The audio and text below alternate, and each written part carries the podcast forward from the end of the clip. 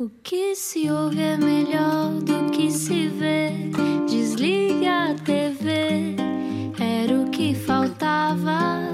A vida acontece quando anoitecer, era o que faltava. Juntos eu e você. Muito boa noite, seja bem-vinda à Rádio Comercial. Olá, eu sou o Rui Maria Pego. Eu sou a Ana Martins. E hoje vai preparar-se para chorar, vai chorar, vai sentir muitas coisas. Estamos muito contentes. Venha daí, quem será a nossa convidada? Explica-nos como se eu tivesse acordado de um coma. Cresceu na casa de fado dos pais, a mítica taverna do Embuçado em Alfama, e logo aos 12 anos estreou-se a cantar no Coliseu. Depois disso, difícil seria não se tornar uma grande voz do fado e uma das artistas portuguesas com maior projeção internacional e que faz chorar até as pedras da calçada. Depois da digressão mundial que promoveu o quinto álbum Maria, estamos apresentando uma vasta digressão. Começa dia 11 de janeiro e dura até o final de março. Uh, o bebê na barriga já vai ser super viajado nesta altura. Bem-vinda, Carminho. Olá! Bem-vinda! E parabéns pelo Obrigada. bebê! Parabéns, parabéns, parabéns. Um, como é que estás?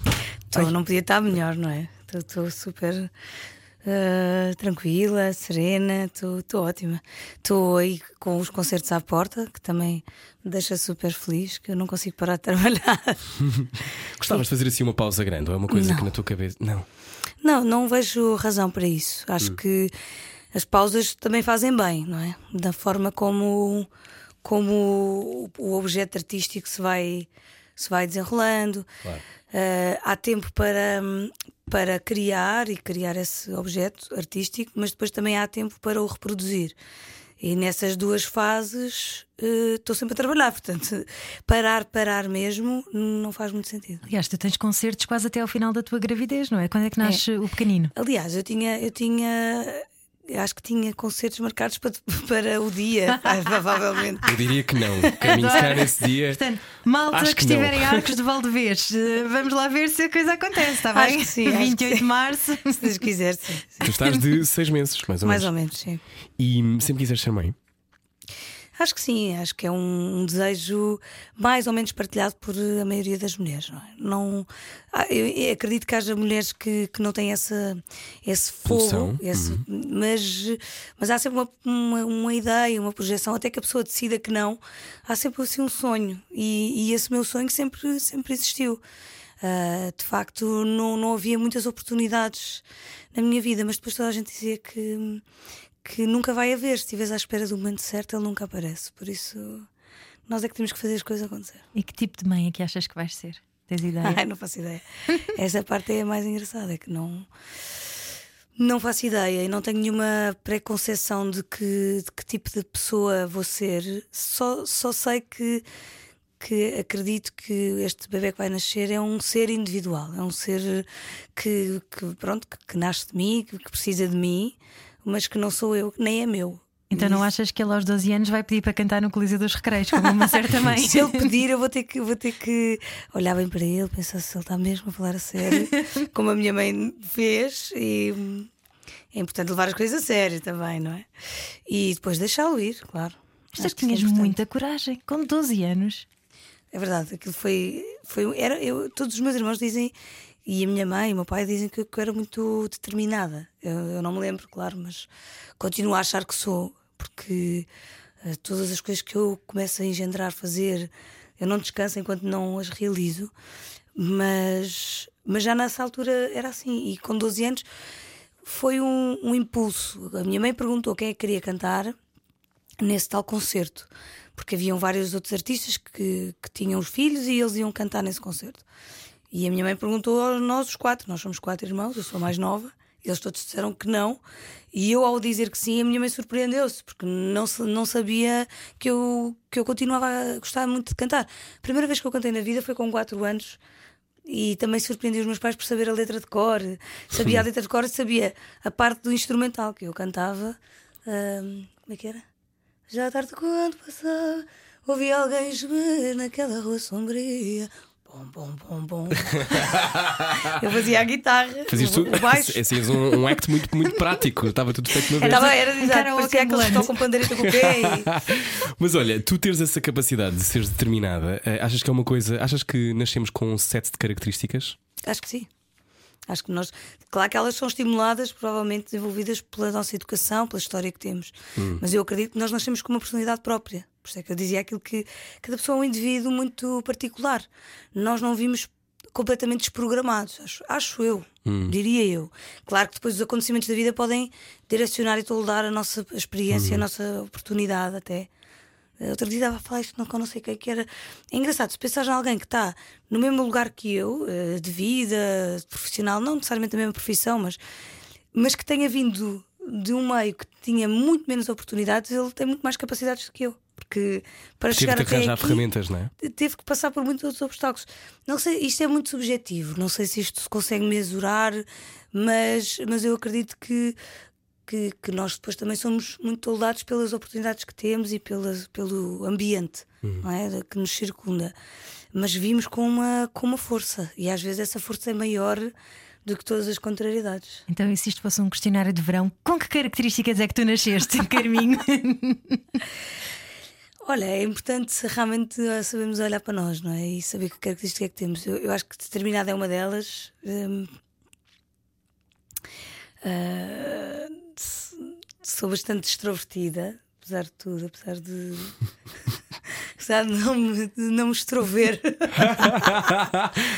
De- mas sou bastante eh, eu, expressiva, eu gosto de me expressar, acho que não todos os, todas as minhas eh, dúvidas ou as minhas inquietações ou as minhas alegrias eu ponho para fora, eu digo, eu, eu confronto, eu não tenho medo de confronto, eu gosto de, de- Suspeito que não. de falar com as pessoas, gosto de- também não tenho medo do que é que virá de lá do outro lado a, a partir do momento em que eu exponho um problema, uma dúvida. hum, Foi difícil ganhar esse espaço, ou tu sentiste sempre que podias confrontar? Porque muitas mulheres têm, ganham, demoram tempo a ganhar essa, essa força, essa, essa voz de se imporem. Sabes que como eu sou a última filha, Hum. eu acho que aprendi a fazer isso quase como uma forma instintiva. Eu era a última, eu tinha que me Safar. fazer ver, Uhum. tinha que me destacar, não é? E, e às tantas para me poder para poder conseguir as coisas que queria, eu tinha que eu tinha que bater pandaretas e bater palmas. Eu outro dia estava com uma amiga minha e ela tem três filhos e, e quando eu, eu conheci-os todos. E eles todos muito queridos e não sei o quê, muito simpáticos, muito tímidos. Bem, o terceiro, tu chegavas assim em cima do berço e ele começava a bater palmas, a fazer as bracejar, como quem diz, tipo, consegui alguém que me dê atenção, então agora vou fazer tudo o que eu sei fazer. E era um bocado isso, acho que foi isso que aconteceu. Já agora um beijinho para um dos teus irmãos, que é meu amigo, Francisco Rebelo de Andrade. Beijinhos. Beijinhos, Chico. Que tipo de irmã é que tu és, Carminho? Eh, pronto, esta irmã extrovertida, não é? Assim, espalhafatosa, que discute, que, que quer, quer estar próxima, que quer. eh, Metes-te na vida dos teus irmãos? meto meto na vida deles, eles às vezes é que não os deixam. o meu irmão, por exemplo, é bastante fechado. Não, não é, é meio mais. Todos eles têm personalidades muito diferentes, mas nós damos todos muito. Damos- há muitas vezes na semana que, que damos por nós e estamos os quatro a almoçar em casa da minha mãe. Isso é uma coisa muito saudável para nós todos, nós precisamos muito uns dos outros. E, e apesar de, por exemplo, uma, uma das minhas irmãs ter morado 5 anos no Chile, agora graças a Deus já voltou, mas eh, isso não quebrava essa rotina. Era uma rotina muito, muito familiar. Eu, aliás, nós, nós somos todos muitos. Pois estavas a contar-nos antes, tens um Natal pai com 900 pessoas, não é? Mais ou menos. Não são é 900, um país. mas olha que são, são provavelmente 250 pessoas. É muita gente. Minha nossa. Assim no total. E tu ainda queres acrescentar lados. uma criança? É mais uma isto. Coitadinho, imagina ele lá no berço também. Ei, estou aqui. É bom para ele. Estavas a dizer que a tua fibra. avó tem quantos bisnetos? A minha, este bisneto da minha avó vai ser o quadragésimo. Como é que fazem com os presentes no Natal? É aquela coisa Fazemos um de sorteio, sorteio, sim. claro. Ah, amigo claro. secreto, não é? Fazemos um sorteio e damos um presente. Eu acho bonito, porque depois também conseguimos todos os anos olhar para uma pessoa em especial, não é? Com, Uhum. com, outro, com, com outros olhos. Porque se fossem todos ou se fossem muitos, a pessoa não, não tem tempo. É impossível. Então mais vale, mais vale direcionar e setorizar, dar importância assim mais detalhada. Olha, estavas a dizer que gostas de dizer tudo o que te vem à alma. Eu chamei isso trazer as coisas para a luz. Acho que concordas, não é? Tu também és muito mística nestas coisas. Mas o que é que tu dirias se tu agora pudesses voltar atrás para aquela criança ah, de 4 anos a cantar pela primeira vez? O que é que tu lhe dirias? Imagina que vais viajar até o teu eu do passado. Mas eu já sou o que eu sou. Tu já és o que és.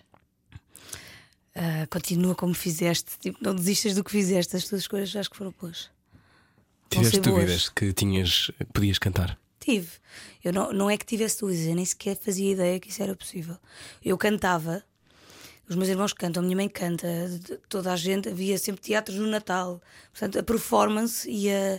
E é, uma, é, uma, é algo muito natural, real da minha vida. É quase como mais um membro da minha, da minha Teu existência. Uhum. Para quem não sabe, a corpo. tua mãe era uma grande fadista, Ainda Teresa é, Siqueira. ainda Ainda é, ainda é, e já havia cantar, muito bem. E, e então, quando eu decidi ir para a faculdade, Tirar marketing? tirar marketing e publicidade, exatamente.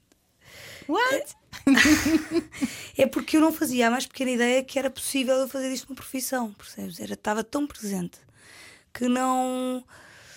Que não Que era uma coisa que se fazia, mas não era uma vida. É, não, não, não estava no, no- Não consegui ver. Estava tão perto que eu não consegui ver. E depois fui fazer o meu curso e não fiquei nada feliz porque acabei um bocadinho desanimada. Acabei. Que sorte eu nunca consegui acabar. O mesmo Tu- curso. não, não, história. Estou a tentar acabar agora. Mas também tiveste em direito. não é? Sim, também tive em direito. Eu também passei essa- essas coisas todas. Mas tu acabaste. Eu acabei. Naquela Eh, de eu vou ser marketeer. Marketeer, sim, imagina. Não fazia. E quando escolhi o curso também escolhi assim. Onde é que eu. Mas Não olha que é que davas uma ótima copy com as letras que tu escreves. Olha que hoje em dia dá-me jeito as, todas as noções de marketing que eu tirei na minha carreira e na minha vida, porque acho que estou bastante consciente eh, da imagem que, que da Uhum. Do que é lançar um álbum, do que é fazer um press, está bem E há uma escolha exatamente para, para a comunicação. Nós escolhemos comunicar o que queremos, não é ao acaso. Não é hoje uma coisa e amanhã outra. É, é- mas depois onde é que vais buscar? Se é uma coisa ficcionada, se não és tu, ou se vais buscar aquilo que tu és e então seres fiel e coerente com o que tu és. E eu acho que isso ajudou-me. Ah, acabei o curso, estava super infeliz, achava que pronto, que não fazia sentido. E falei com o meu pai até. E o meu pai disse-me. Porque eu disse-lhe, mas eu não consigo pensar na vida a ser fadista, porque isto foi o que eu sempre fiz. Por um lado é fácil e depois não dá trabalho. E, e o meu pai respondeu-me assim: "Eh, ponto número um, ser fácil ou ser o que gostas. Ainda bem, porque há um privilégio enorme as pessoas poderem fazer profissionalmente aquilo que realmente gostam. E vocês provavelmente estão aqui, vocês são dois privilegiados também. Eh, Sem dúvida. e, e isso é para muito poucos, portanto, isso não, é, não se pode desperdiçar. E depois, não penses que não vai dar trabalho, vai dar tanto trabalho, porque eu achava que não ia dar trabalho, porque eu Que é uma cantava. alegria, claro. E isso comprovou-se. Depois eu, eu acabei o curso, estava muito confusa, já cantava na mesa de frades, já tinha cantado em várias casas de fado e nessa altura estava na mesa de frades, já ganhava algum dinheirinho, então juntei esse dinheiro e resolvi dar uma volta ao mundo, uma viagem de um ano, eh, com a vontade de, sei lá, de me descobrir, de perceber quem é que eu era. Exatamente porque também nessa altura comecei a ter algumas propostas para gravar discos de algumas editoras que iam à casa de fados e alguns managers que, que- que gostavam de pensar, de, sei lá, de trabalhar. E aquilo ainda fez mais sentido na minha cabeça, que era eu não consigo, Tu não sabias o que querias cantar. eu não sei o que é que é cantar, exatamente. E então o que é que eu vou dizer às pessoas? Eu até posso gravar um disco de covers de fado, que é o normal que se faz. Mas depois como é que eu os defendo? Como é que eu todos os dias canto a mesma coisa? Como é que eu vou dizer às pessoas que aquilo é o que eu sou? Ou aquilo que eu quero dizer aos outros, aquilo que eu acredito. Tenho que saber primeiro o que é que eu acredi- em que é que acredito. Eh, e esse foi um bocado a busca interior que eu, fui, que eu achei que tinha que fazer fora de Portugal e fora do meu ambiente familiar, do meu, do meu ciclo de amigos, do meu meio bastante privilegiado que sempre tive. Mas é, mas é violento isso de tu abandonares tudo na tua procura. Primeiro é Sozinha? Sim, é corajoso, não é? Sendo sem que- telemóvel. Sem telemóvel. Pois, foi já foi há, quê? há 10 anos, mais? Há 12. 12. Pois, eu lembro-me de ler a tua primeira entrevista depois de tu voltares. E lembro-me que na altura isso me bateu imenso, porque eu estava mais ou menos, era, sou mais novo que tu, mas tinha mais ou menos aquela coisa do que é que eu vou fazer com a minha vida. Sim. E li, li a tua entrevista e fiquei, ah, ela foi atrás daquilo que, que, é, que, é, que é das tuas suspeitas interiores. Sim. E quando é que a dúvida se transforma numa certeza? Falaste uma coisa importante que também me caracteriza eh, nessa questão de como é, quem é que tu és, que é a intuição. Eu acho que a pessoa deve desenvolver. Eu tenho alguma. Está mais ou menos desenvolvida, mas, mas procuro sempre procurar desenvolver ainda mais a intuição. Acho que há uma voz interior que nos vai dizendo a verdade e que nos vai dizendo aquilo que realmente é. Nós depois podemos querer ouvi-la ou não, porque às vezes custa mais ou menos. Um, mas de alguma maneira há sempre uma, uma verdade implícita no teu coração se tu, se tu procurares bem. Isto pode parecer um bocadinho abstrato, mas ele é mais Eu concreto do que parece. Só que há pessoas que estão mais, eh, mais estimuladas ou estão mais Sintonizadas. sintonizadas do que outras. E eu acho que tem a ver com uma procura e com um estímulo. É que muitas vezes o que se diz é quando se vai numa dessas viagens, às vezes nós levamos os nossos demónios connosco, não é? Não, não ficam os demónios em casa e ah, pois agora estou aqui na Índia e não reparem nada. Tu és com. Aliás, se calhar estás confrontada em excesso com aquilo que deixaste para trás. Foi, foi, foi, foi muito importante no meu desenvolvimento, no desenvolvimento da minha confiança, por exemplo. Quando eu comecei a, estudar, quando eu voltei do Algarve, porque eu vivi no Algarve do- até mais ou menos aos meus 11 anos, vim para Lisboa, eu não tinha muitos amigos, depois cantava fado, estão a ver? Aquilo era tipo. Era tudo contra o amor, da como, criança- como os os dizem. miúdos A hoje, criança séria, não é? Criança séria. Aquelas pessoas tudo contra o Amora. Que é, é um bocadinho, estava tudo contra mim, porque sem, se- quer dizer, dentro da minha imaginação, porque depois isto também é, Claro. é a própria pessoa a sentir, que eu achava que, que as pessoas nunca iam entender. Não gostavam de fado, achavam que era pouco cool, que era super eh, desatualizado. Não conseguiam encontrar um ponto de empatia com, com uma criança que tinha vindo do Algarve, que ainda falava um bocadinho algarvio e que cantava fado. É que tu, destaque? o que é que tu ainda dizes, Algarvio? Um! Digo, uma- digo, digo muitas coisas. Pois, porque tu estavas ali ao pé do olhão, não é? Não, Não. estava em Paderno. Paderno, que era Paderno. mais ou menos perto. É, é Albufeira, não é? Ao pé da Albufeira. É tá perto de Buliqueime. Buliqueime. Albufeira, Buliqueime. É antes de, do Purgatório. Ah, Pelo menos já sabemos onde é que é aí. É fixe saber isso. do purgatório, exato. Qualquer coisa qual passa é, por lá. Qual é a melhor memória que tens desses tempos, caminho de miúda? É andar de bicicleta sozinha, a liberdade. Verão azul. Verão azul. Aquilo não havia perto, não era perto do mar. Era- mais perto do mar Eras hoje. montanheira, montanheira. Era da Serrana. Serrana. Era da Serra e, e havia riba, ribeira, eu ia com os meus irmãos, às vezes ia sozinha, de bicicleta, fazia. Eu vivia numa aldeia pequenina, Paderno era muito pequenino, a aldeia. Agora já é vila, está crescida. e e a minha, a minha vizinha da frente, que era a tia Antonieta, e o tio Adolfo, que eram assim um casal que vivia na aldeia, que quando nós fomos para lá morar, criámos logo ali uma, uma amizade, eles eram dois velhotes que me adoravam, e eu era tipo como se fosse neta deles, então faziam os trabalhos de casa, faziam mais à grã, assim havia assim uma liberdade assim, que eu acho que, que foi muito importante na minha formação. E uma, uma relação com a simplicidade, não é? E com, e com o, o passar do tempo. com o passar do tempo, com o dar valor ao tempo, Ah, também o respeito pela diferença, porque só quando tu voltas para o lugar onde nasceste é que percebes. Todos nós nascemos num lugar e há muita gente semelhante a essas, a essas pessoas no lugar onde nasces. Só, só que tu, se, se és retirada desse lugar, deixas de ter essa referência. Então não percebes hum, as semelhanças que tens com, com, com outras pessoas e, e o mundo passa a ser muito mais plural, muito mais diverso e muito mais respeitador de alguma maneira. Acho que todos nós, eu e os meus irmãos, agradecemos imenso aos meus pais essas decisões que eles tomaram. Talvez não tenham sido muito conscientes da- do benefício que nos iam trazer, mas essa viagem que eu dei à volta do mundo também é fruto dessa vontade de conhecer e de respeitar a diferença. E a tua disponibilidade para te desfocares daquilo que era, se calhar, num caminho que já podia estar traçado, não é? De alguma maneira. Exatamente. Bom, e estamos a falar com o Carminho. Venha daí, continuamos a conversar já a seguir. Não ouvir a comercial dá mau karma. Era o que faltava. Com Rui Maria Peco e Ana Martins. Todos os dias, das 8 às 10 da noite, na comercial. Seja bem-vindo à Rádio Comercial. Hoje está connosco Carminho. Olá, Carminho, outra vez. Carminho, eh, já falámos do Algarve, já falámos de muitas coisas. Ehm, quando tu voltas para Portugal e, e de repente encontras gente à tua espera, encontras um, um mundo do fado à tua espera, ou não? Quando voltas Sim. para Portugal depois da viagem Depois da volta ao viagem, mundo. peço desculpa. Ah, quando voltei da, da, vo- da volta ao mundo, sim. Eh, foi curioso porque toda a gente me disse que Fiz isso não ia, embaixada com isso não ia acontecer. Porque, como te disse, tinha, tive quatro propostas para gravar, Uhum. para quatro editoras diferentes e dois ou três managers que falaram comigo. E, e as pessoas estavam a achar que eu era, que eu era muito estúpida. Difícil. Não, que eu era estúpida, que eu não, que eu não, que eu não estava a perceber o que é que me estava a acontecer, que eu não estava a, a seguir, eh, a, a, dar valor à oportunidade que me estava a aparecer e que eu, e eles diziam: o comboio da vida passa duas vezes, a segunda vai cheio. Estás a ver essas coisas?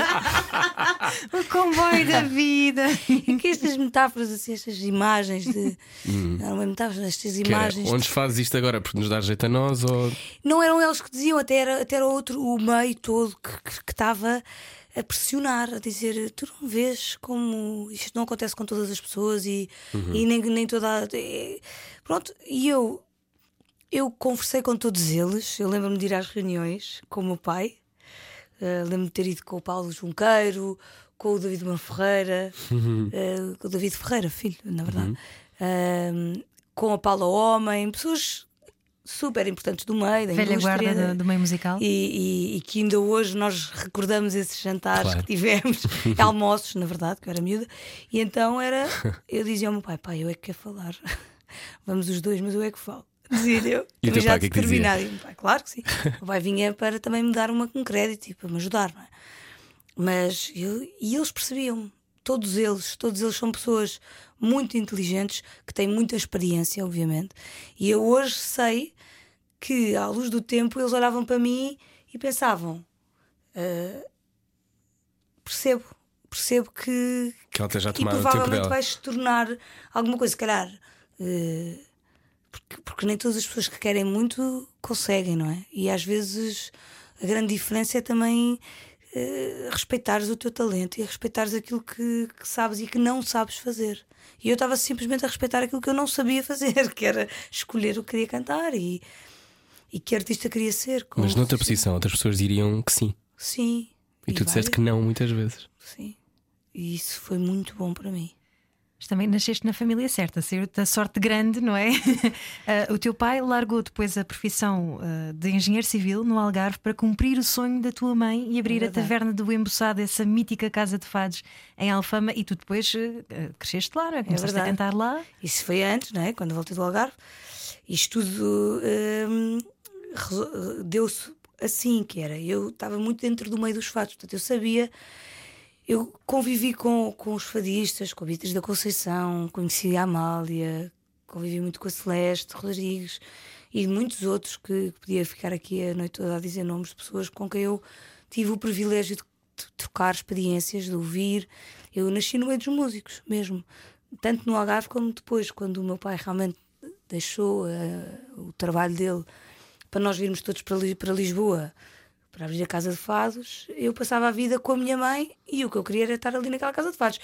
Ou à tarde, durante umas primeiras épocas em que eu era mais pequenina, uh, com, com as pessoas que trabalhavam lá, com o pessoal, que era um, espetacular, que me faziam as vontades todas, enchiam uns pratos cheios de morangos com chantilly e, e, coisa, e até a hora de jantar deles, que eles jantavam mais ou menos às sete antes de ir a casa, e eu dava tudo para ficar ali com eles. E mãe é que não gostava, porque as conversas eram de falque e alguidar, não estás a Claro. Era assim, umas conversas que eu nem percebia metade, mas eu achava que ele devia ser super especial. É melhor que vês a novela. Deve ter aprendido coisas. Começaste a dizer coisas diferentes muito cedo, se calhar dizer não. Dizer e saber, estás a ver? mas tu ficaste chocada quando percebeste à tua volta que os adolescentes não gostavam de fado? Sim, aquilo era duro. Não era, não era muito fácil. Ao voltar, ao vir do Algarve, percebi que o mundo que eu encontrei. Uh, não, eu, não, eu não fazia muito o padrão, o perfil de, desse mundo. Hum. E, mas eram as pessoas que eu, onde eu me queria integrar. Portanto, houve uma altura em que eu, não querendo que as pessoas maltratassem o fado, porque era a única coisa que me, que me tinha recebido e que me dava força. O fado é que me deu a minha autodisciplina, o meu auto. Uh, amor, o meu amor, amor, ai, desculpa, o meu amor próprio porque era um mundo que me. eram quase como se fossem dois mundos paralelos. Um que não me entendia, que não queria, que não gostava muito de brincar comigo, e o outro que me adorava, porque eu era meio mascote, estás a ver? Porque eu era mais novinha, e onde eu fazia. onde toda a gente me recebia hum. bem. Portanto, eram, era mesmo o dia e a noite. Isso fez-te zangada? Não, mas houve uma altura que eu não cantava e fingia que não, que não, que não cantava na escola e que já não queria saber dos fados. E não, não era uma coisa de rejeitar o fado, era não vou deixar que eles maltratem uma coisa tão preciosa que eu tenho, que era o fado. E isso fazia-me fazia mal, porque eu não tinha muita personalidade, não é? Ainda tinha dificuldade. Quem é que tem anos, Pois, exato, é que essa deficiência uh, de personalidade faz com que às vezes nós tomemos decisões um bocadinho estúpidas, não é? No meu caso, eu acho que até geri de alguma maneira as coisas bem porque demiti-me desse papel junto dos meus amigos começava a convidá-los, às tantas, quando ganhei essa confiança, pai, aos meus 16, 17 anos, também já estava a começar a ficar mais velha, não é? Comecei a cantar em casas de fado, convidava-os para vir, eles nunca vinham. Aquilo magoava-me um bocadinho, mas eu não dizia nada. Ou quando vinham, ficavam a fumar cá fora, estás a ver? Não, nunca entravam, nunca se deixavam entregar aquelas noites. Até que aquilo começou a pegar na mesa de frases e começaram a aparecer imensas pessoas. Uma delas era, o João Botelho estava todas as noites que eu cantava, teve lá durante pai, um ano. Todas as noites eu cantava quartas e segundas e não houve um dia que eu não o tivesse visto lá.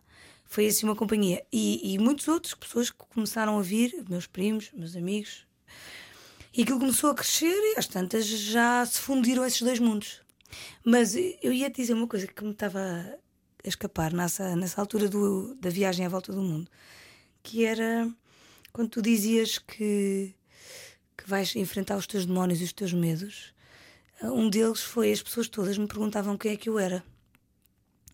Porque quando estás a viajar, cruzas-te com muitas pessoas, nem que seja ah, por 24 qual horas. Qual é a tua história, não é? Quem és tu? Uhum. E eu tive imensas tentações de Mentir. manipular uhum. quem é que eu era. É... Não sei se foi a tentação de, de mentir, foi pensei conscientemente, eu tenho a oportunidade de mentir. Eu tenho a oportunidade de dizer que sou bailarina, que sou engenheira informática, que sou estudante de medicina, tenho... e que se calhar isso traria mais aprovação da parte das outras uhum. pessoas. Tive essas tentações todas e decidi dizer o que era, e para o meu grande espanto, cada vez que eu dizia que cantava, ah, canto, havia um, uma, um entusiasmo do lado de lá porque é outro contexto. Não, também não estou a culpar os meus colegas da escola, porque eu percebo, porque se me dissessem, sei lá, que eles faziam cinema japonês, eu se calhar também não sei se ia achar muito cool, mas uh, hoje em dia sim, mas na altura não. E, e no contexto de viajante, as pessoas querem saber tudo. Então aquilo começou-me a, a, entusiasmar e a criar eh, uma confiança que eu não tinha. Então cada vez. Depois eu despedia-me, nunca mais via aquela pessoa na vida. Depois vinha outra, quem é és tu? E eu, outra vez, já com mais pormenores, com mais entusiasmo, com mais confiança. Até que voltei super segura de que queria ser fadista e de que não foi só por isso, mas isso foi uma das coisas muito bonitas que me aconteceram. Essa viagem foi muito de dádiva, porque tu, além de teres percorrido boa parte do mundo, uh, tiveste também a fazer voluntariado. Uh, tu vieste aqui falar comigo há uns tempos ao Ai Destino sobre a, essa passagem pela Índia. Tiveste um mês a trabalhar na casa da Madre Teresa Calcutá. Aliás, deixa-me só dizer, essa descrição detalhada está toda no nosso site radiocomercial.ol.pt. Procurem Ai Destino Carminho, ok? Uh, mas essa noção de dádiva sempre esteve presente em ti? Uh, não sei, talvez tenha sido alguma coisa passada pelos meus pais. Uh, eu, desde que sou pequena, que, que, que, tinha uns tios meus que faziam parte da comunidade Vida e Paz. E eu, cada vez que vinha a Lisboa, às vezes fazia a ronda com eles. Uhum. Tinha um carro e com sem-abrigo. Cobertores, uhum. com sem-abrigo, davam refeições. Depois, eu, quando fui para a faculdade, queria, fiz, uh, juntei-me a um grupo de voluntariado na Universidade de Lusíada. Eu não, fui, não era da Universidade de Lusíada, mas é possível cruzar estas, estas coisas todas, estas faculdades, e, e integrei-me na Azul, que é um grupo de voluntariado, um, fazia parte da comunidade de Vida e Paz aí também, e comecei a fazer vários, vários projetos também em Cabo Verde, durante o verão. Portanto, eu tirava o meu verão de férias para, para ir para Cabo Verde, que também era muito bom, não é? Ia com os meus amigos, juntávamos durante o ano, e isso foi-me ensinando que há qualquer coisa não é bem de dádiva, porque realmente à primeira vista parece que o voluntariado é dar, mas o voluntariado eh, é um tu disposto, disposto àquilo que, que, que, os outros precisam de ti, portanto tu vais dar qualquer coisa, mas também disposto a receber, porque vem sempre qualquer coisa de volta e, uma, e vem de volta algo gratuito também, porque hum, isto aqui não é uma troca comercial. Tu dás o teu tempo e a outra pessoa reage. E nessa reação tu aprendes coisas sobre ti. É um, um espelho. Aprendes, O que é que aprendeste sobre ti? aprendes eh, se és, se és eh, realmente disponível ou não. Re- Aprendes se estás ali a cobrar. Por exemplo, eu tenho uma história boa, está no Destino, acho eu, mas de que cheguei à Índia e comecei a trabalhar numa das casas de Caligat e, e aquilo tu tens que observar para aprender. Ninguém te diz o que é que tens que fazer, tu chegas e tens que estar disponível. E às tantas tive que ir mudar uma fralda a uma velhinha, porque aquilo era só pessoas que estavam quase à beira da morte, e as fraldas são de pano, e tu tinhas que lavar a pessoa, e eu não pude. Estás, estás ali logo num, num desafio, estás a ver? Coisa que tu nunca tinhas feito na vida, não é? Não. E estavas ali logo num desafio, que é eu vou dizer que não. De saber como é que, como é que se diz que não. Portanto, ali são momentos de pôr-te pôr à prova e de, de, de pôr à prova a tua, a tua integridade, a tua forma de ver o mundo, quem é que és tu. E tu- se eu dissesse que não, eu ia ficar com vergonha e, e- e ia me sentir mal. Portanto, eu disse que sim, mas eu não sabia se era capaz. Cheguei nervosa ao armário do sítio onde estavam as roupas para tirar. E tal foi a coisa que tirei, que devo ter desarrumado um bocado ali o armário. E continuei, fui, tomei conta da senhora, não sei o quê, e estava nervosa. E, e vi- veio eh, uma das freiras e deu-me uma descasca, porque não só tinha deixado o armário desarrumado, como eu não, não se pode, eu não sabia, mas não se pode deixar uma pessoa, por mais demente que ela seja, eh, perante a nudez. Então, aquilo eram umas batas tipo hospital, estás a ver, que estão atadas atrás das costas, e é difícil gerir. Tu nunca podes deixar a pessoa nua, nunca podes deixar a pessoa descoberta, porque isso é a parte de maior dignidade que a pessoa ainda, ainda retém. retém. E então eu estava ali meio atrapalhada e ela veio-me dar uma descasca. Eu fiquei de rastos. Eu consegui fazer tudo, mas e de rastos e comecei a pensar: quem é esta freira? que eu venho do outro lado do mundo. Estou aqui a disponibilizar-me. Estou aqui a dar o meu tempo, o meu dinheiro, o meu tempo que eu paguei para vir para esta viagem. Ninguém me paga, não é? Quer dizer, estão a perceber? Eu eu estava lá sozinha, mas. E às tantas caí em mim e pensei, de facto, grande a lição, que é nós não, não temos que fazer aquilo que, que, que nós queremos fazer aos outros, temos que fazer aquilo que os outros precisam de nós. E bem feito. Mesmo o voluntariado não é uma massagem do nosso ego para nós sermos melhores pessoas. melhores pessoazinhas. Não, é para nós fazermos alguma coisa de facto de, de diferente ao outro. E isto escala a um ponto macro. minha, isto pode parecer contrário, mas para mim um ponto macro é dentro de casa. É Dentro de nossa- casa? Sim, com a nossa família, com, com os nossos eh, amigos, maridos, eh, irmãos, que é fazer aquilo que os outros que, eh, precisam de nós e não impormos a nossa vontade. E espero que um dia eu consiga fazer isso também a um filho, que é, que é não, não deixar que a nossa, às vezes o nosso ego, o nosso egoísmo e o nosso narcisismo invada e se mascar de bem, mascar de voluntariado. Não, o voluntariado é realmente uma disposição. Não vale a pena sermos muito bonzinhos cá fora e depois dentro de casa sermos uns pulhas. Não, e, e- e sermos bonzinhos aparentemente, porque depois a vontade, a vontade dos outros. E aquela freira deu-me uma lição mesmo grande, que é levei uma descompostura e bem dada, porque eu tenho que fazer aquilo e não posso deixar o, o armário desarrumado para os outros que vêm a seguir, nem deixar a pessoa desconfortável. a Então levaste mais ou menos pancada diariamente, não é? Sim, pancadinha. Mas tu chegaste a dizer que querias ir para a freira. Ele disse isso, eu não sei isso. Já, já, mas é- isso correu o mundo, não é? Eu gostava de ter sido carmelita. Ainda por cima é daquelas que não falam. Hum, Uau! como é que queres fazer isso? Não sei, foi assim uma ideia de adolescente, assim um bocadinho.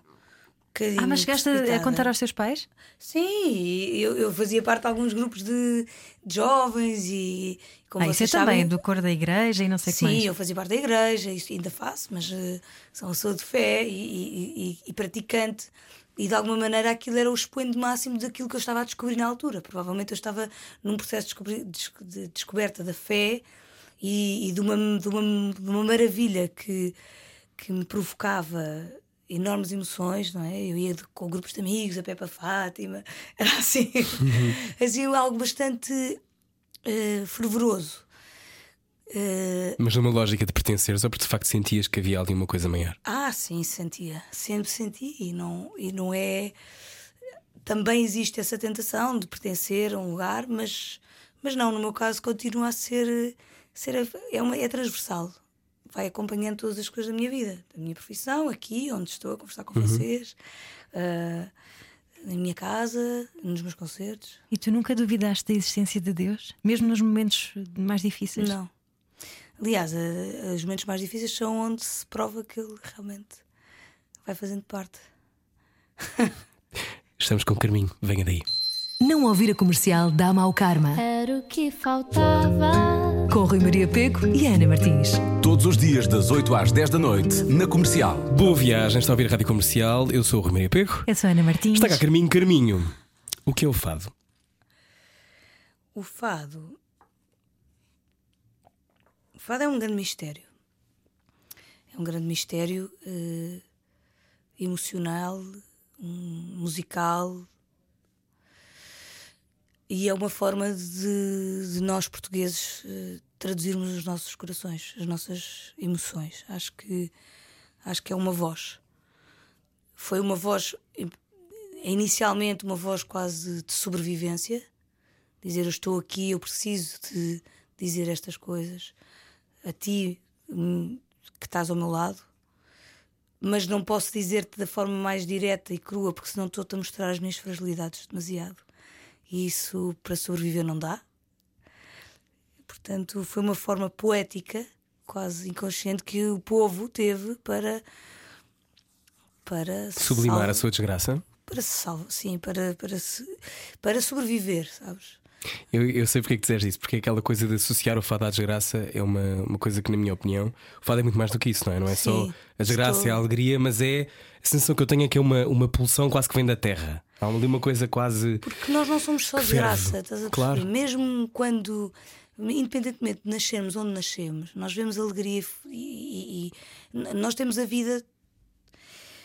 Eu às vezes costumo dizer que, que- que nós ficamos um bocadinho parados naquela coisa da, da televisão, que quando se desliga, aquela pessoa está sempre em desgraça a vida inteira, porque nós ouvimos uma notícia desgraçada daquela pessoa, mas ela tem os mesmos 24 horas do dia como nós e as mesmas oportunidades às vezes de se recompor, de ter alegrias. Portanto, todas as pessoas passam por um, por um leque, por um arco-íris de emoções na sua vida. Que, que vêm de várias coisas, de si próprias, de, de acontecimentos externos, de, de experiências, do facto de, de, fazerem aquilo que gostam, de, de um dia nascer bonito. E tudo isto provoca, provoca emoções. E o fado é uma tradução dessas emoções. É alguém que quer cantá-las, que quer dizê-las a outra pessoa. É uma comunidade, portanto, mais do que tudo, o fado não se vive sozinho, vive-se em comunidade, e isso é muito importante. Eh, e portanto era uma troca no início, quase, quase dos primórdios do fado, uma troca daquilo que as pessoas queriam dizer uns aos outros, mas sem se expor demasiado, porque eram pessoas que viviam de facto em, em, em situações, nesse caso, difíceis, porque viviam em bairros eh, ali em Alfama, em Moraria, eram bairros eh, de pessoas viajantes, de marinheiros, de prostitutas e de pessoas que partilha, tinham, queriam partilhar essas dores mas, e essas alegrias sem, sem se expor demasiado. Eu acho isso. Eu vejo essa imagem na minha cabeça. Qual é que é a má interpretação do fado que mais te faz eh, arrepiar a pele? Eu não gosto nada de- do conceito de fado novo. É um dos conceitos que me arrepia um bocadinho. Porque o fado é uma língua viva. É como a linguagem. É uma outra linguagem. Que também tem o português, mas tem outras associadas. E, e, e, portanto, a evolução do fado ao fado eh, se deve, à história do fado se deve e aos intervenientes do tempo agora, do, tempo, eh, do momento que se vive, que são muito influenciados pela sua experiência sociológica e cultural e política do momento. Porque o fado é uma tradução desse, desse acontecimento do hoje. Isto não é novo, isto é o que é. se ele está de saúde, se ele está, se ele está doente, isso, é um, isso aí também é outra coisa que temos que nos preocupar, ou, ou não, mas é o problema do fado. Mas o fado é o que é. Eh, e depois também há o que não é fado. E portanto, isto aqui se trata só de, de, de semântica. Agora, o novo fado que dá a entender é que permite a entrada de, de, de géneros que não são o próprio fado, que são outra coisa, que também são boas, que também fazem parte da história da música portuguesa, mas que não fazem parte da história necessariamente do fado. Mas quando dizes o que é que não é fado, é o quê? Entrar um sintetizador e um um, tss, um, tss, um tss lá pelo meio? Eu não defino o que é que é ou não é. Eh, Não sou eu, é a própria linguagem é que diz, é que dita. E, e às vezes as fronteiras são muito tenues. Eh, De facto, um sintetizador com, não, não faz parte do fado, não faz parte da linguagem do fado. Pode fazer parte da, da linguagem e da história de um fadista. Porque um fadista tem, a su- tem direito à sua carreira e à sua, e à sua história musical. Agora, na história do fado, há um, há um.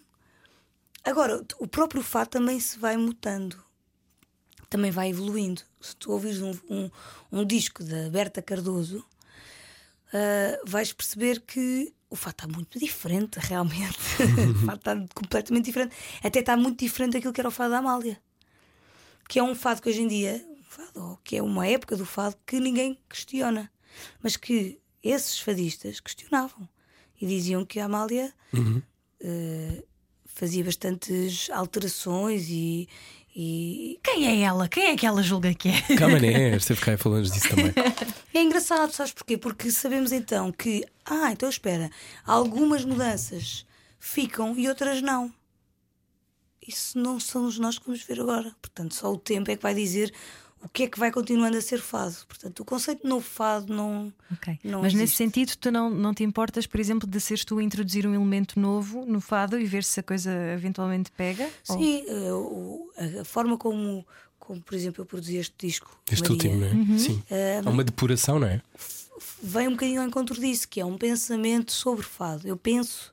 Agora, é importante que isto, isto aqui já é. Quase só- uma tese de doutoramento, não é? Sim, são os meus, os meus, os meus pudores dizem-me uma coisa. Isto, isto não se aplica aos outros, às outras pessoas, mas os meus pudores exigem-me que eu eh, não o faça nem porque está na moda, nem porque eh, me parece que, que vai ser mais catchy, que, que vai tornar a, a coisa mais fácil. Eh, e esses pudores obrigam-me a pensar porque é que eu os coloquei ali. Porque há uma resposta para, um- para a ideia de ter colocado um pedal steel junto dos outros instrumentos do fado. E a resposta é que eu quis sintetizar, ou de, ou de alguma maneira criar o- os. o- recriar os ruídos, os, os sons e alguma textura que existe dentro de uma casa de fados quando estás a ouvir fados ao vivo. Porque quando tu vais para um disco, para um estúdio, é tudo muito ah, cético, não é? O som é muito, muito seco e tu deixas de ter algumas características do mundo ah, a circular a tua música. Também podia ir fazer uma- um, um disco ao vivo numa casa de vasos, mas já isso, isso também já se fez. E eu quis, e eu quis pensar que outros instrumentos é que, independentemente de não fazerem parte, são sugeridos por aqueles três principais. Há Daí a outros que para guitarra mim elétrica. Sim, há outros para mim que, que, Uhum. que- que contra- que são contraditórios, percebes? Porque, porque têm energias contrárias. E por isso acho que eles não, acho que eles não, não fazem parte da mesma, da mesma sala, mas Estamos a falar disto porque a Carminho trouxe uma guitarra elétrica e ela vai tocar É a a seguir, estrela. é a seguir. Venha daí, está a ouvir o Era o que Faltava hoje com a incrível Carminho.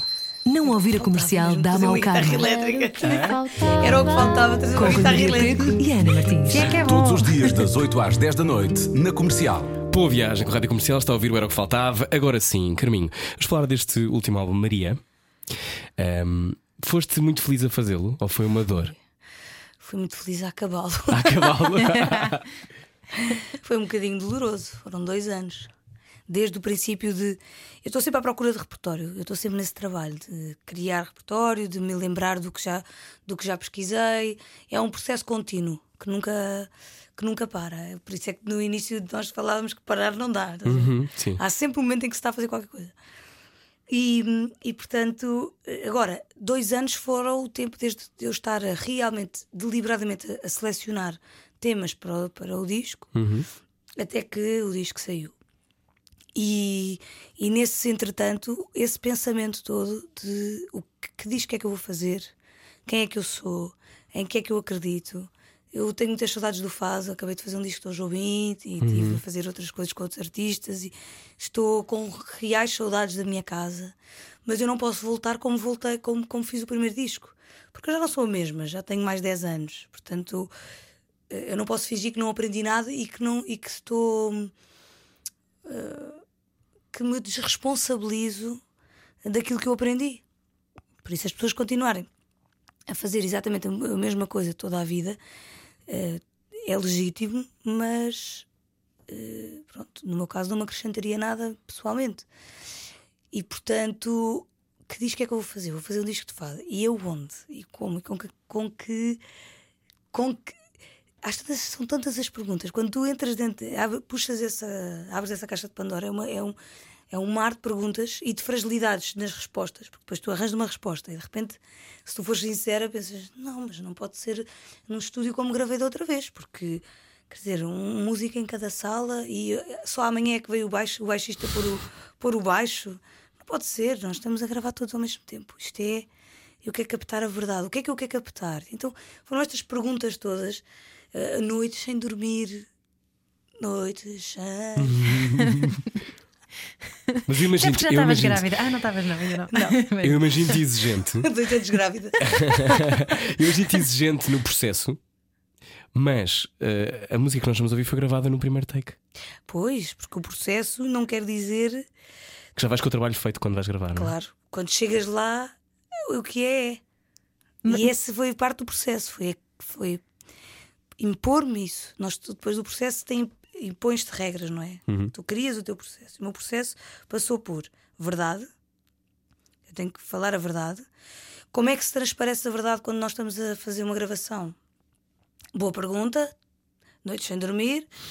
Ah, para mim, uma delas era gravarmos todos ao mesmo tempo e, estarmos, e, e estarem os músicos todos na mesma sala, porque eles respiram uma outra energia.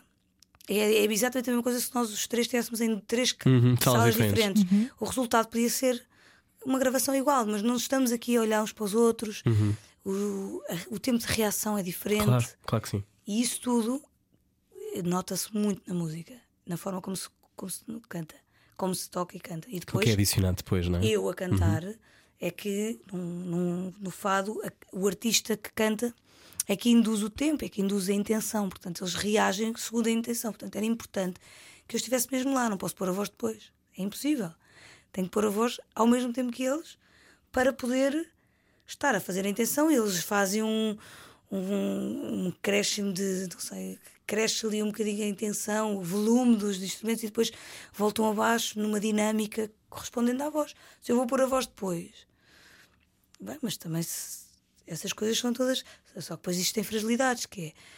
E se algum se engana? Começa tudo outra vez, mas aquilo estava, aquele take estava espetacular.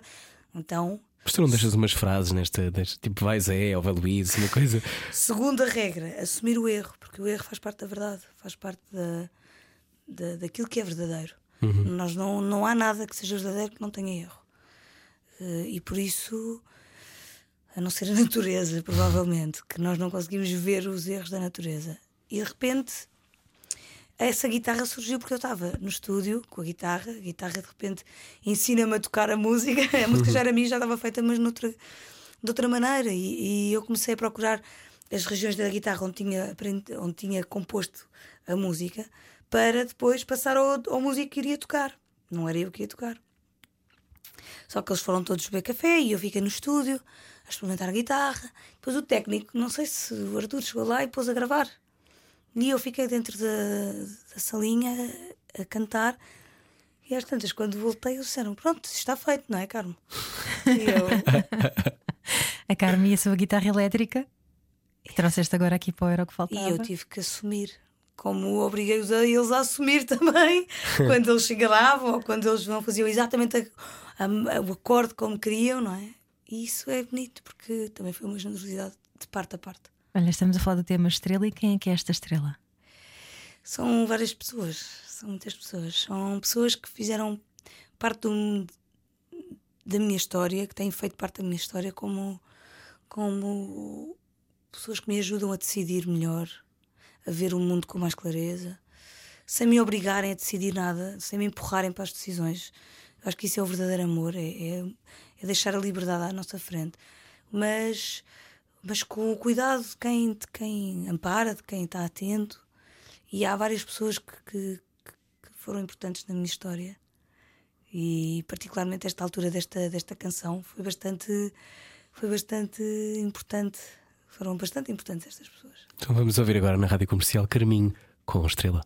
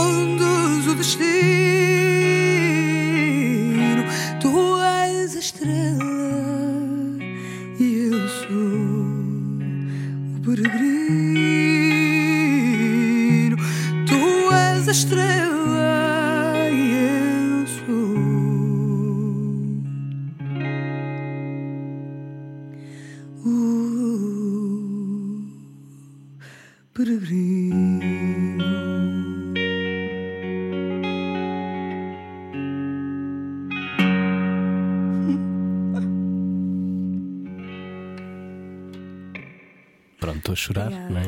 Estou a chorar. Estamos os dois, mas vai, isso já não é novidade também, não é? Eu, eu há muito tempo, eu sou teu fã há muito tempo, não, não é de agora.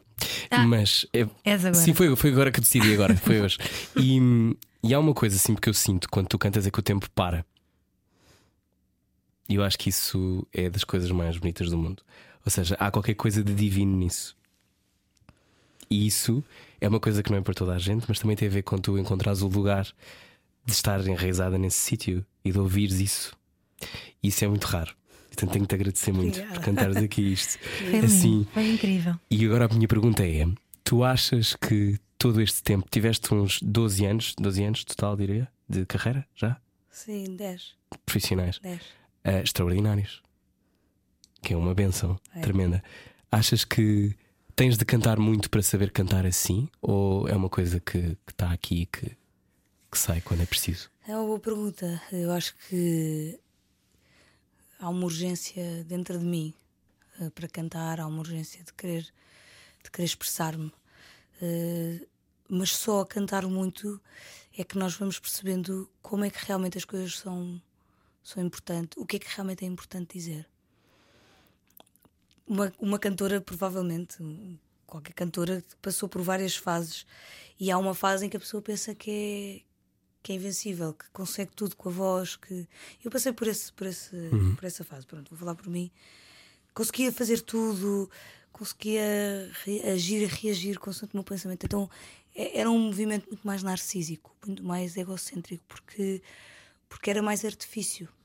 Era sobre o artifício, Era sobre, técnica sobre também, a é? técnica.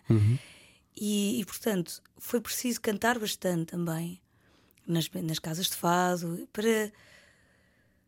E aprender muito, aprender muito com os fadistas. Eh, Eu, eu saía muitas vezes de- de- do sítio onde cantava, passando pela Beatriz da Conceição, a chorar, não é? Porque ela dava-me logo ali três ou quatro. eh, Bailes, dava-te de baile. não, dá assim, dava-me três ou quatro dicas e bocas que me deixavam totalmente frustrada, porque eu achar que estava a fazer o que ninguém fazia, porque é o que nós depois achamos, não é? Ficamos Claro. loucos. Eh, e de facto, o que, o que é realmente divino, que é o que é o que é aquilo que nós ouvimos num cantor com muita experiência, é quando ele se ausenta dele próprio. Quando ele se esquece de quem é para servir aquela canção. E aquela canção torna-se realmente elevada. E esse caminho é um caminho sem fim. Esse é o grande desafio. Para mim, é o, é minha, é, é o meu caminho, sempre, de, de conseguir tirar-me a mim da canção. Tirar a mim, quando eu digo a mim, é o meu ego, as minhas inquietações, aquilo que, A que eu- busca do aplauso, não é? o que eu penso sobre mim, a busca desse aplauso, quer dizer, todas estas que está muito associado ao próprio artista, não é? Porque o artista tem, estas, tem esta condição de, de estar no centro das atenções, de, de ser olhado e visto pelos outros, portanto, eh, o, se, se há esta vontade de querer sair da, sua, sair da canção, então vive constantemente numa luta interior, é? entre si e si. Eh, É uma, é uma luta que vai se sendo travada e às vezes há um que ganha, outro que ganha, às vezes perde, mas, mas estou cada vez mais perto de ganhar mais vezes porque vou aprendendo mais. E portanto, nesse sentido, a resposta é, são as duas. Está cá dentro, mas é preciso trabalhar para, para eu sair. Faz alguma oração quando, antes de entrar em palco? Não necessariamente antes de entrar em palco, mas eu, eu rezo bastante durante o dia. É uma coisa aleatória. E onde é que tens guardado a tua comenda? Numa prateleira em casa. Tu és comendadora da Ordem de Infanto Henrique. Exatamente. Um, o que é que se sente quando se recebe uma condecoração em 2015, portanto, um, mais ou menos há 5 anos? É verdade. Paula, já foi há imenso tempo. Já foi. Olha, é um orgulho enorme e é uma espécie de, de- de responsabilidade acrescida, porque se tu olhas para a história, se tu, dá, se tu dás o valor à história desse, dessa, dessa comenda que eu dou e, e que eu respeito, porque eu respeito o meu país e respeito as pessoas que nós fomos escolhendo para, para nos dirigir, e respeito a democracia e respeito também eh, o facto de haver, de haver portugueses que, que lutam e que dão a sua vida e que dão o seu talento também no- na representação do seu país. E há vários, há desde futebolistas a políticos, a, a artistas, a- e isso. Isso, isso pôs-me um bocadinho. O que eu senti foi que me pôs um bocadinho Com noção da responsabilidade, se calhar. noção de responsabilidade e, e a questão da história portuguesa tornou-se mais real, sabes? Hum, Porque tu já O és uma parte, Henrique, já és um viste? capítulo o agora. Henrique fez muito por nós. Imagina, daqui a uns 100 anos estão a ler os livros de história e está lá Carminho, uma grande fadista portuguesa. É assim, e depois também ao mesmo tempo tens que relativizar e tens que pensar que, que Pronto, no dia seguinte tens que ir ao supermercado. no dia seguinte vais ao supermercado, não vais de comenda, dá o peito. Nunca usei a comenda mais, Eu, eu, nenhuma. eu usaria. eu usaria, tipo assim, uma capa. Só para ter circunstâncias mais. Um jantar mais. Mais de gala. mais, mais Mas uma, gala. uma capa do Harry Potter. Sim, claro, obviamente. Eu faço esta pergunta porque ao longo do tempo, os teus, ehm, as tuas viagens, este último álbum, Maria, levou-te uma digressão mundial, outra vez. Ehm, continuas a gostar muito de viajar e, e de cantar.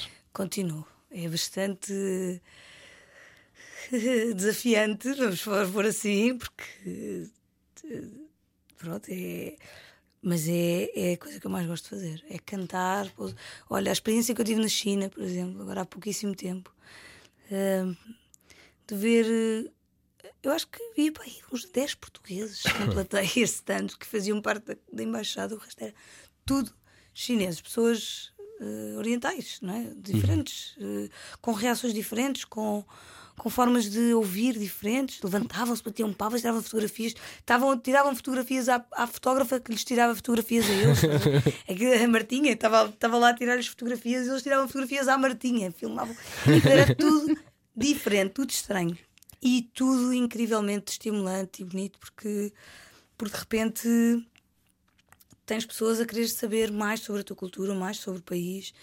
Uh, já uma das coisas que eu ouço muito, por exemplo, na Alemanha, na Áustria, vêm pessoas muitas vezes dizer-me que estão a aprender a falar português para poder perceber os poemas do fado, porque o fado é um, é um, Um canal? um canal e atrai e eles querem saber mais, porque depois a poesia a, poeta, a lírica é muito importante no, no fado. Portanto, estiveste Europa, América, América do Norte, Ásia, um- uma longa lista de mais de 20 países. Sim. Quanto- quantos concertos? Toto Países. Quantos concertos no Este total? ano foram para uns 87, Martinha está a pensar. mais, É mais de 80. Prepara esse marsúpio para o miúdo andar aí pelo mundo fora, que eu estou a ver que ele vai ser um viajante. Pois vai, já viajou mais do que muita gente. então não? já fui à China, aos Estados Unidos duas vezes. Onde é que tiveste assim uma maior surpresa nesta, nesta tour mais recente de Maria? Olha, para além da China, que foi realmente muito bonito esse, esse confronto cultural, ah, os Estados Unidos, a turnê dos Estados Unidos foi linda, foi, foi muito emocionante. Cantei no Carnegie Hall, foi, cantei no, no, na Berkeley, na No escola. Carnegie Hall. Na Berkeley, a escola de música mais conceituada do mundo. Sim, Berkeley, Uau. incrível. Foi assim um- um, Sim, tens que vontade de peliscar às vezes, ou para ti não é uma coisa que. Tenho, tenho várias vezes. É, uma- é importante a pessoa nunca se esquecer que isto é um privilégio e que isto é o conjunto de trabalho de muita gente. Há uma vontade minha, há muita, há, há muita vontade minha, muita determinação, mas isto não se consegue assim, de qualquer maneira. É preciso muita gente à nossa volta. Há um produtor americano que foi incansável, que é o Yusuf, é um indiano que eu adoro e que e que, que são pessoas que trabalham a par. E depois a minha editora nos Estados Unidos, a Non Such, também foi um- uma grande alegria deste ano, que foi assinar pela Non Such eh, o disco Maria nos Estados Unidos. Ver o disco em todas as lojas de música eh, exposto nos- em LA, no- em, em Boston, em Nova York. Foi assim muito emocionante. Foram muitas alegrias juntas. E no Brasil tu também já levantaste voo, já és tocado lá com o Chico tempo. Buarque, Milton Nascimento, Marisa Monte, nem Mato Grosso. Agora estiveste a fazer a primeira, a primeira parte, quer dizer, cantaste um bocadinho com o Milton, não foi? O Nascimento. Não fui convidada por ele, sim. Tive a cantar dois temas com ele, agora no último, no último concerto. Só que já fizemos concertos juntos Foi. e já fizemos algumas digressões juntos. Isso foi assim um, um sonho. O Brasil é, é o quê para ti? Olha, o Brasil é uma grande escola e é a, a sensação de hum, liberdade na música. Porque lá está, a- o outro lado da moeda desta linguagem que é o fado, que, que eu respeito tanto e que, e que eu sinto como que eu tenho de respeitar a sua linguagem. do outro lado está a minha liberdade e a minha vontade como músico, a minha De experimentar, criatividade é? de querer experimentar coisas novas. E o Brasil, eh, nomeadamente estas pessoas, o Caetano Veloso, Marisa Monte, o Chico Buarque, deram uma, uma abertura de espírito eh, que, que é impagável. Esta relação que, que se criou e esta forma de ver o mundo é impagável.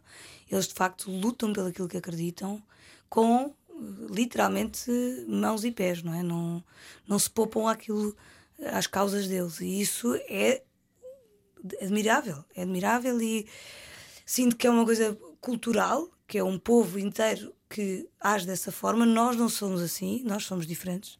Nós temos outras características eh, que eles também admiram. Eh, mas eu admiro essa coragem que eles têm de se Bater. bater e de, de dizer aquilo que, que querem e de se juntarem. Eu acho que nós juntamos pouco artistas. Hoje em dia está muito melhor, graças a Deus, mas eles juntam-se com todos. O Chico faz discos com o Caetano e, e cantam as músicas uns dos outros, depois que vão cantar músicas do, eh, sei lá, do Lenin, que é do rock. depois- É, é tudo muito, muito mais heterogéneo e, e ao mesmo tempo misturado. Tu achas que o destino está traçado? Não. Não. Não, eu acredito, na- eu acredito na liberdade. E o destino não. É o que É diz esta estrela, não é? Sim. Uhum. É assim, a estrela ilumina, mas quem decide o caminho sou eu. é um bocadinho. é, Eu acho que se nós temos liberdade, quer dizer que a nossa liberdade serve para alguma coisa. Uhum. Senão, eh, às tantas eu falava com uma pessoa que dizia assim: não, não. Porque o destino está tão marcado que a tua liberdade já vai ao encontro daquilo que tu vais ser um dia. Então isso retira automaticamente o poder da tua decisão. Ou a, ou a verdade é? do teu livre-arbítrio. E é por isso não acredito no destino. Bom, então é com esta pergunta, aliás, com esta resposta, que vamos até ao cortar aos pecados. Pensas muito nas motivações dos outros? És assim, pessoa para ficar a ponderar muito sobre se uma pessoa é boa, se é má? Divides assim? Ah, sim. Tento olhar nos olhos. Durante a viagem, foi, como eu aprendi, foi ver pelos olhos. O olhar eh, já comunicava imenso sobre a intenção da pessoa. Ah, portanto, deixar-me guiar assim um bocadinho pela minha intuição. Mas como já me enganei de redondamente algumas vezes, Toda É a gente já se enganou, cuidado. quem está a ouvir sabe isso. Mas eh, que, nos enganamos todos. Mas, não, mas achas que somos todos só uma coisa? Ou seja, aquela pessoa é boa, aquela pessoa é má? não. Mas há quem não esteja muito preocupado em ser bom. Hum, muito bem. Então vamos saber como é que tu te safas no cortar aos pecados. Meu Deus. Cortar aos pecados. A Rádio Comercial quer saber o estado anímico dos portugueses num jogo de dilemas morais. Dilemas Moraes hoje com, a, na minha opinião, a melhor voz do fado em Portugal. Carminho, na rádio comercial. Uh, Carminho, uh, já nos disseste que és alguém que pensa nas motivações dos outros. Agora resta saber se tu pensas muito sobre isto em relação a ti. Dilemas Morais. Ok. Tens muitos? Tenho, claro. Tens? Eu tenho mais comigo. então vamos ao primeiro. Vamos lá, primeiro dilema. Vem aí um bebê a caminho, estás a precisar de trocar de carro, mas o teu carro antigo precisa de uma transmissão nova. Tu vendes o teu carro antigo sem dizeres isso ao comprador? Não, jamais. Jamais. Até arranjas o carro antes, vendas logo todo Arranjo o carro antes e depois vendo mais caro. Ah, mas pelo menos não és desonesta. Não, não vou fazer um mau negócio. Se calhar ponho uma transmissão e depois eh, tento. Gostas de negociar, gostas dessas coisas? Gosto, gosto. És assim, se faz um suco, estás aos berros com alguém para ter aquela mala Sim. mais barata. E consigo, e depois gabo-me que fui eu que consegui o tapete mais barato. E não sei. Essa é aquela alma de merceeiro que o português tem, não é? Sim, na minha banda, por exemplo, depois eles chegam a pedir-me: Carminho, vai ali negociar aquilo por mim. Qual é que é o truque, Carminho? É, é a atitude? É a atitude, é a segurança. E, e estabeleceres um. Estabeleceres um limite. Tipo, não podes mostrar nunca que, que podias dar mais. Não, estabeleces para ti próprio. Tens esse dilema moral primeiro. Estabelece o preço que queres dar e depois. Depois começas por muito menos, não é? Parece ok, o meu portanto, pai quem está falar. a pensar em regatear, eh, tens de lançar também um tutorial para regatear contigo, Carminho, por favor. Estás num edifício público, num prédio e precisas de usar a casa de banho. A das mulheres está interdita para limpezas, mas tu estás mesmo aflita. Não está ninguém à volta. Vais à dos homens. Vou. Vou logo. Até porque hoje em dia até anda esse dilema, não é? De que as casas de banho podiam ser de homens e mulheres ao mesmo tempo. Não, não, não, claro que vou com algum cuidado a perceber se, Está alguém? se está alguém. Ainda outro dia fui a um restaurante que a casa de banho era a mesma para homens e mulheres. Então eu ia pousar a minha carteira no urinol. Foi por um triz, porque era toda fancy, assim, a casa de banho toda em, em vez de ser aqueles uh, urinóis reconhecíveis, só reconheci pelo cheiro a naftalina que lá estava dentro.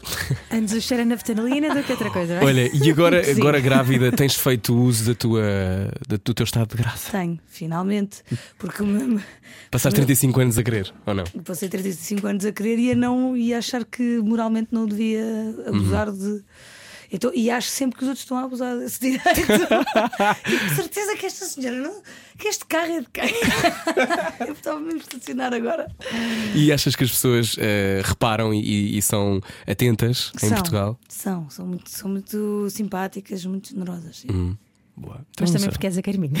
Por acaso acho que não. Acho que não. Acho que nem sempre as pessoas me reconhecem, acho eu. Não. Eu, não, eu como, não, como não, nem sempre estou a pensar nisso, acho que talvez. Mas não. Não reconhece quem esteve a viver numa gruta, se calhar, nos últimos 10 anos. Talvez seja por isso, olha, mas eu acho, eu depois eu relaciono com, com o facto de agora estar eh, visivelmente grávida. Uhum. Boa. Vamos lá. ao terceiro dilema. Terceiro dilema. Então, imagina, vou inventar, não vou fazer esta ainda, vou, vou deixar esta para ti. Ora, imagina que tu estás a trabalhar como funcionária pública, ok? E tem os horários imaginar, assim. Faz um exercício. Não estás no Carnegie Hall. uma fadista freelance. Vamos a isso. Ok, funcionária pública, vocês têm um horário muito ah, apertado, Sim. têm que cumpri-lo, e tu tens um funcionário teu que é super competente, mas que chega sempre meia hora atrasado de manhã. Pá, ele depois até pode compensar, até é super competente ou até fica um bocadinho mais, até mais tarde, mas a política da empresa implica que tu o repreendas ou faças qualquer coisa. O que é que tu fazes? Ah, esta é mais difícil porque eu não sei o que é que isso depois implica no resto do meu grupo. Porque eu- se eu tenho um funcionário ao meu cargo, se calhar tenho mais. E eu posso estar a ver que isso é preferível ele entrar meia hora mais tarde e, e fazer bem o trabalho dele, mas se calhar em comparação com o resto dos meus funcionários, isso ser pouco didático, eu permitir isso. Portanto, fico aqui a pensar. eh, Se há exceções ou não. quem são as bestas dos colegas desses rapazes que me vão fazer a vida negra porque eu deixo entrar o rapaz mais, meia hora mais tarde. Mas eh, acho que o grupo tem que funcionar equilibradamente. O indivíduo não, não, se, não, não, Não se pode sobrepor. sobrepor ao grupo. Tu eras bem. capaz de trabalhar assim num local 9 to 5, sempre no mesmo sítio, ir tomar café com as mesmas pessoas? Com todo o respeito por essas pessoas, acho que não. Porque, porque eu tenho imensa vontade de rotina, mas eh, dá-me muitas ansiedades. Eu preciso de ter, de ter uma liberdade de tempo. Ah, Claro, e se calhar essas pessoas também não seriam capazes de viver de a vida como viver tu a vida vives, como não eu é? vivo, que é não um tens dia- a certeza. Nunca sabem se vão estar em casa ou não, não é? Então, uma pessoa que tem uma família nunca sabe se vai chegar nesse dia ou dois dias depois. Estás a perceber? Eh, Pois, eh, provavelmente essas pessoas também não iam gostar de ter o meu trabalho. Vamos lá, Então vamos ao dilema. último dilema. Carminho. Para poder, isto aqui já não vale muito a pena porque já casaste, mas pronto, para poderes casar com um grande amor, imagina, o fado, o teu fado, é teres de mudar de religião. Aceitarias?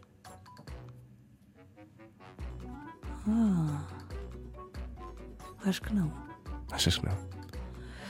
Se o teu marido tivesse dito ao Carminho, isto pode ser, mas vais ter que te converter à fé judaica. uma pessoa que me fizesse isso. Porque, na verdade, não tem a ver com a questão de mudar de religião, tem a ver com a questão dessa pessoa eh, me obrigar a ser outra pessoa que eu não sou.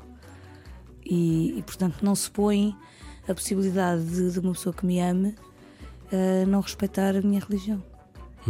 Ou respeitar a minha escolha, não é? Então amor é respeito e amor é atenção também. Claro, eh, se ele me ama, ele até pode ser outra, outra- ter outra religião, mas tem que me deixar exercer a minha, praticar a minha. Então olha, continua a exercer a tua profissão, porque és a amor maior.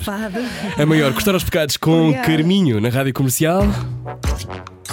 Cortar aos pecados. A Rádio Comercial quer saber o estado anímico dos portugueses num jogo de dilemas morais. De volta à casa, Carminho, que vai andar em digressão por eh, Portugal. Primeira data é já em Torres Novas, Teatro Virgínia, dia 11 de janeiro. Começa 2020 eh, em Portugal. São muitas datas. Paixão. Estás contente? Estou super feliz porque é sempre uma altura em que eu estou no estrangeiro, eh, o inverno. E, e, portanto, geralmente é no verão que eu faço os concertos em Portugal. Mas no verão, o formato dos concertos é muito ar livre, festivais. E, portanto, fazer estes concertos em auditório é muito bom. É fazer este concerto, em, em particular o, o Maria, que, que tem um cenário próprio, muito mais intimista. Eu acho que foi muito. Fiquei super feliz. E agora, agora na, na fase em que estou, poder estar com calma Quieta. em Portugal, Uhum. Mas ir fazendo os concertos. eh, acho que já não fazia esta turnê de auditórios há alguns anos. E estou muito, muito, muito feliz. Estarreja, Alcobaça, Setúbal, Porto Alegre, Sintra, Coimbra, Alcochete, Seixal, Faro, Bragança, Vila Real e Arcos de Vez. E atenção que o teu bebê pode nascer numa destas cidades, eventualmente. Pois pode, mas o que falo é que o nosso país é pequenino. E claro, qualquer coisa depois tu. num carro e Exatamente. Muito bem. Carminho, muito obrigado. Obrigada. eu Gostamos muito. Beijinhos, obrigado. Obrigada. Carminho, pode ouvir a conversa inteira em radiocomercial.ol.pt. Muito obrigado. Eh, e não te perguntei se eras a voz do vento, mas eu acho que és. Beijinhos.